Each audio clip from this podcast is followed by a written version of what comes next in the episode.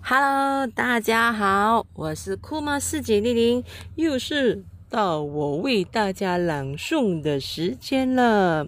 有责任哦，对不起，有限责任家庭，父母的行为对孩子一生的影响，来到了第五章，家庭里的生死能量场。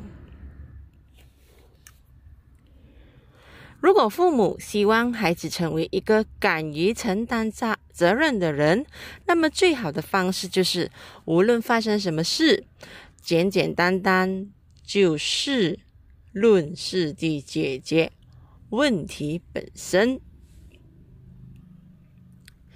我在微博里看到一个被众人称赞的教育孩子的案例，妈妈带孩子乘坐轻轨。孩子在车厢里拿着酸奶乱跑，妈妈让孩子坐好不要动，孩子不听，结果摔倒大哭，酸奶洒了一地，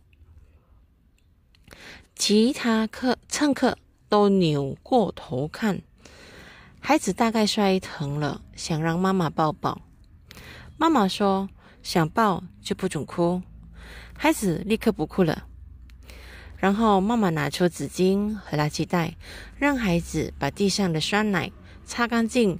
自己做错的事要自己负责收拾。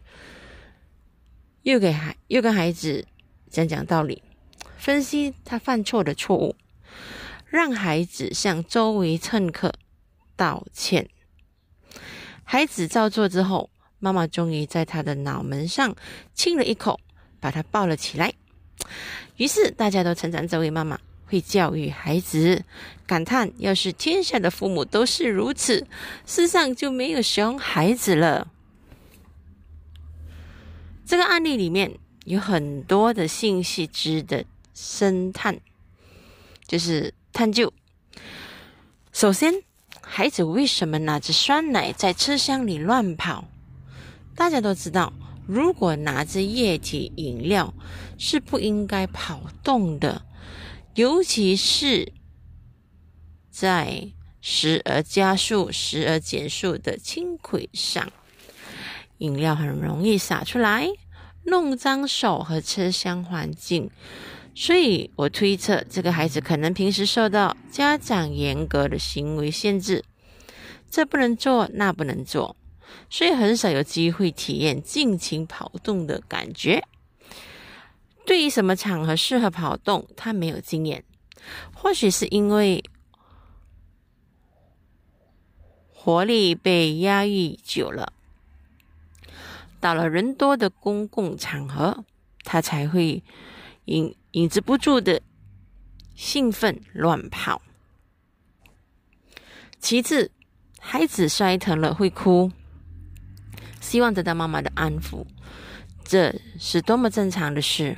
然而，孩子的这种心情的心理渴求，却成了妈妈控制、威胁孩子的手段。你必须符合我的要求，我才会给你想要的情感抚慰。所以，孩子立即压抑了自己的哭泣，去讨好妈妈。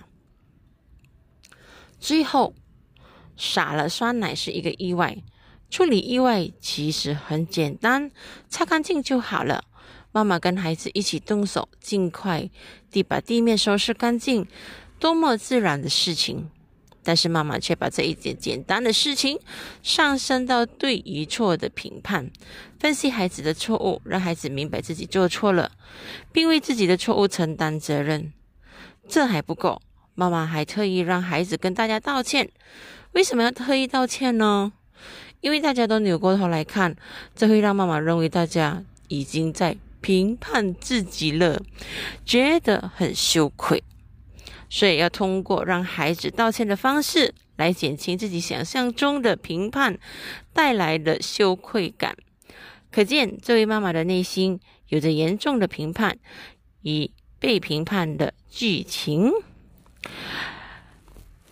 用精神分析的来说，嗯。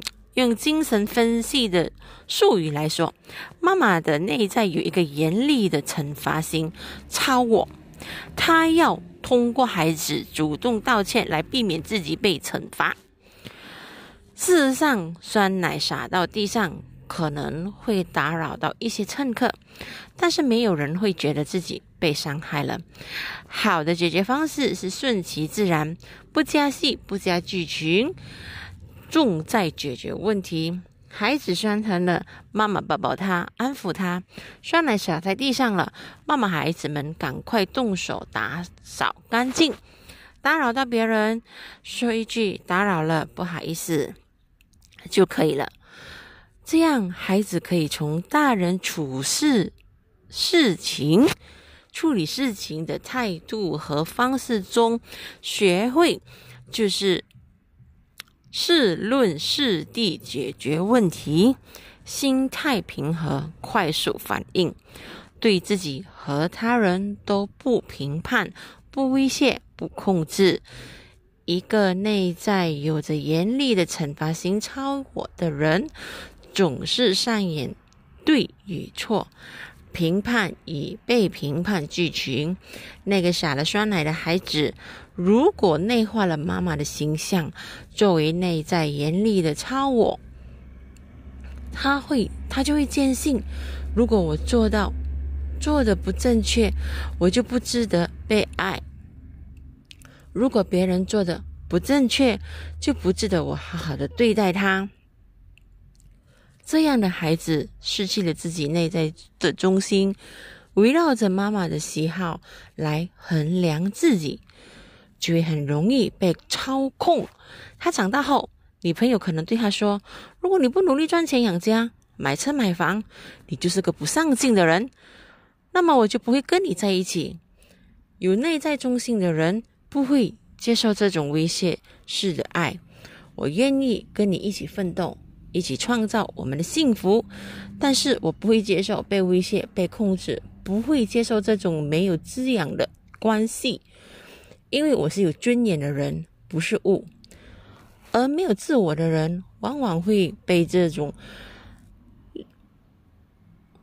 劣质的关系缠住。妈妈说的，嗯，女朋友说的对，男人确实应该上进努力，买车买房。如果我还做不到，还是我不够努力，不够好，这样的我确实不值得被爱。我必须努足够努力，符合这个正确的标准才行。当这个孩子工作之后，跟同事合作时，如果同事不经意犯错了，他可能会严厉地告诉对方：“你错了，你应该认识到自己错在哪里，应该去道歉，并且要为自己的错误承担责任。”可想而知，他跟同事的关系肯定是一塌糊涂。站在同事的角度，我做错事，承担责任，尽力挽回，这本是很自然的事情。但是如果旁人来告诉我，或者心里评判我，会让我特别不舒服。